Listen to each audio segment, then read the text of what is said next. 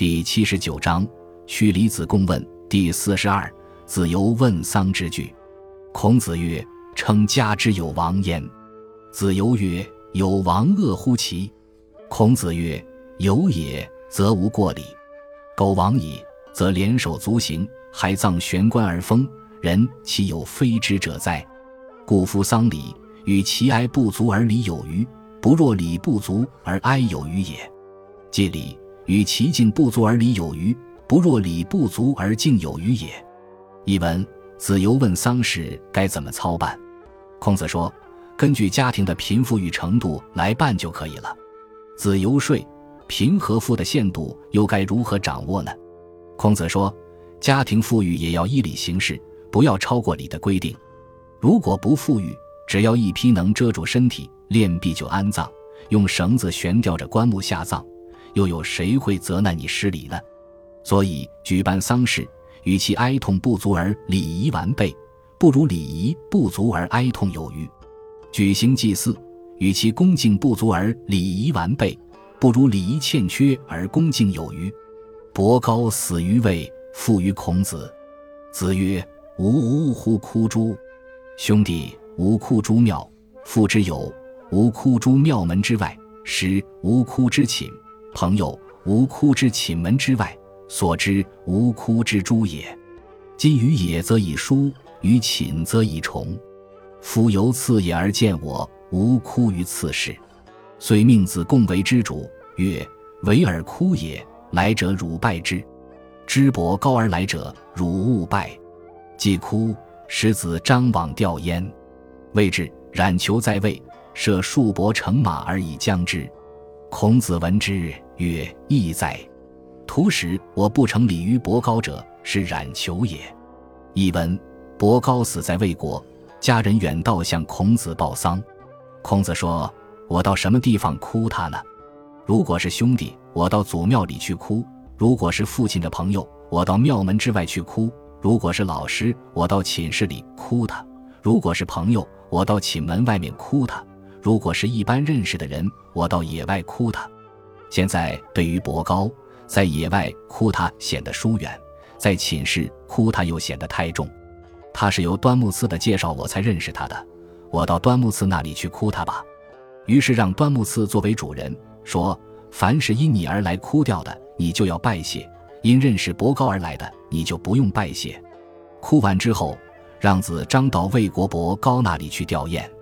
子张还没到，冉求在魏国，就代为准备了一捆帛和四匹马。代表孔子送了去，孔子知道后说：“这是办得怪呀！这突然使我对伯高的吊唁失去诚意，这是冉求造成的呀。”子路有子之丧，可以除之矣，而弗除。孔子曰：“何不除也？”子路曰：“吾寡兄弟而弗人也。”孔子曰：“行道之人皆弗人。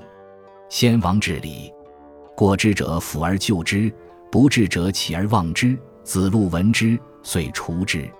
译文：子路为姐姐扶丧，到了可以除去丧服的时候，他还不除。孔子说：“为什么不除服呢？”子路说：“我兄弟姐妹少，不忍心除服啊。”孔子说：“履行仁义的人都不忍心。先王制定礼仪，做得过分的人就要降低要求来辅救礼，做得不够的就要努力，期望达到礼的标准。”子路听了孔子的话，就除去了丧服。伯鱼之丧母也，妻而犹哭。夫子闻之曰：“谁也？”门人曰：“礼也。”孔子曰：“奚？其甚也，非礼也。”伯鱼闻之，遂除之。译文：伯鱼的母亲死了，过了一年，他还在哭。孔子听到哭声，问：“是谁在哭啊？”门人回答说：“是孔鲤。”孔子说：“嘻，太过分了，这不符合礼呀。”伯鱼听到此话，于是脱掉校服，不再哭了。魏公使其大夫求婚于季氏，桓子问礼于孔子。子曰：“同姓为宗，有何族之意，故系之以姓而服别，辍之以时而服书，虽百世，婚姻不得通，周道然也。”桓子曰。鲁卫之先虽寡兄弟，今已绝缘矣。可乎？”孔子曰：“故非礼也。夫上至祖弥，以尊尊之；下至子孙，以亲亲之。旁至昆弟，所以教牧也。此先王不义之教也。”译文：魏公派他的大夫向季氏求婚，季桓子向孔子请教有关礼仪。孔子说：“同姓的人为宗族，有会合同族的意思，所以统系在同一个姓氏下而没有区别。”在同一个宗庙会餐而没有不同，即使过一百世也不能通婚。周朝确定的原则就是如此。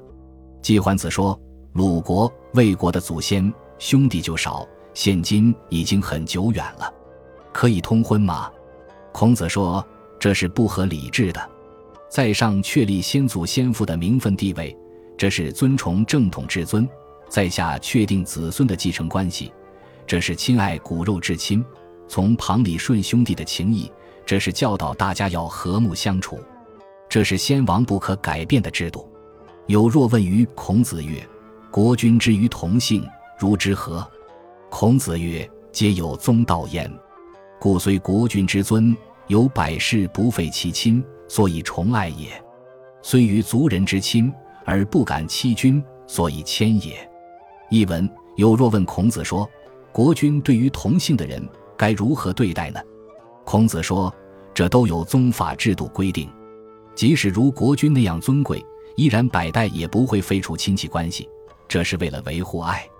虽然国君和族人有亲戚关系，族人也不能凭借亲戚关系来对待国君，这是表示谦让。”感谢您的收听，喜欢别忘了订阅加关注，主页有更多精彩内容。